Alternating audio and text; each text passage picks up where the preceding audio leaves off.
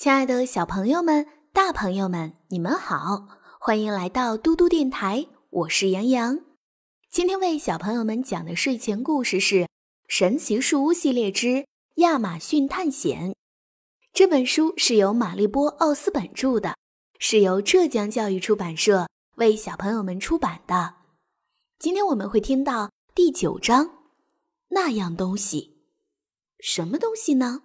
一起来听吧。杰克和安妮爬进了树屋，小老鼠坐在一摞书上。安妮拍了拍小老鼠的脑袋，“谢谢你。”他轻声说道。“我要写几条关于热带雨林的笔记。”杰克说，“你把宾夕法尼亚的书找出来吧。”安妮开始找那本宾夕法尼亚的书，每次都是这本书把他们带回了家。杰克掏出了他的笔记本，他本来打算。在热带雨林里写大量的笔记，可是目前写在本子上的只有一行字：“亚马逊热带雨林不在这儿。”安妮说：“什么？”杰克抬起头说，并在树屋里扫视了一圈。安妮说的对，那本宾夕法尼亚的书不见了。我们离开家的时候，他在这儿吗？杰克问道。我不记得了，安妮说。“哦，天哪！”杰克说，“现在我们没办法返回洼西了。这就是说，当那些吸血蝙蝠出来活动的时候，我们还在这儿。”安妮说，“有什么东西从树屋的窗户飞了进来？”啊！安妮和杰克吓得赶紧捂住脑袋。砰！什么东西砸在了地上？是一颗红果子。杰克抬头一看，那只小猴子坐在窗台上，他把脑袋歪向一边，似乎正在朝他们咧嘴嬉笑。你平安无事了，安妮对小猴子说：“谢谢你救了我们。”杰克说：“小猴子只是咧嘴笑着。”我想问你一个问题。安妮指着那颗红果子说：“你为什么不停的朝我们扔这些东西？”小猴子抓起红果子，“别别扔！”杰克说着，低头躲闪。可是小猴子并没有扔红果子，他把红果子递给安妮，他的嘴唇在动，似乎想说些什么。安妮盯着小猴子的眼睛，小猴子又动了动嘴唇。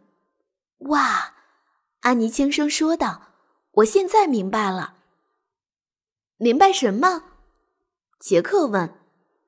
安妮从小猴子手里接过那颗红果子，这个就是，他说，就是我们需要的东西。什么东西？杰克问。就是我们要为仙女摩根寻找的那几样东西中的一样呀。为了把她从魔咒下解救出来。你确定吗？杰克问。安妮还没来得及回答，杰克就看见那本宾夕法尼亚的书。看，我们的书！他指着书说道：“我们找到了东西，所以就能看见那本书了。”安妮说：“规则就是这样的，记得吗？”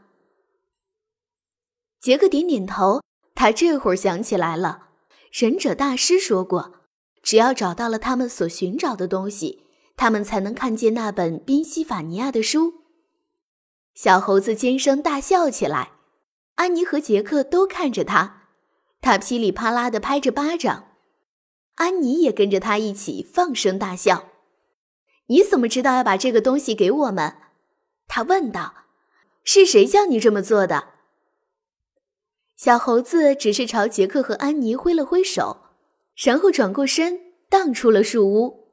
等一等，杰克看着窗外说道：“来不及了，小猴子已经消失在了树冠层下面了。”再见，安妮大声喊道。从那个神秘的世界里传来了一声快乐的尖叫。杰克叹了口气，又拿起笔记本，他看着自己写的那句“亚马逊热带雨林”。在他们离开前，他必须再写点什么。他迅速在后面加上了“很奇妙”。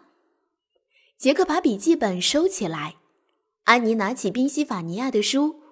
现在真的该离开了，他说。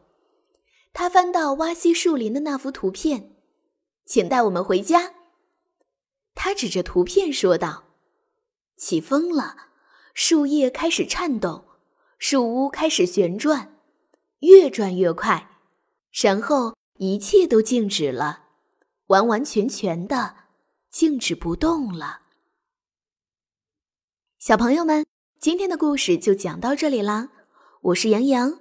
如果你喜欢听杨洋姐姐讲故事，可以让爸爸妈妈关注微信公众平台“嘟嘟 radio”。我是杨洋，我们明天再见啦，晚安。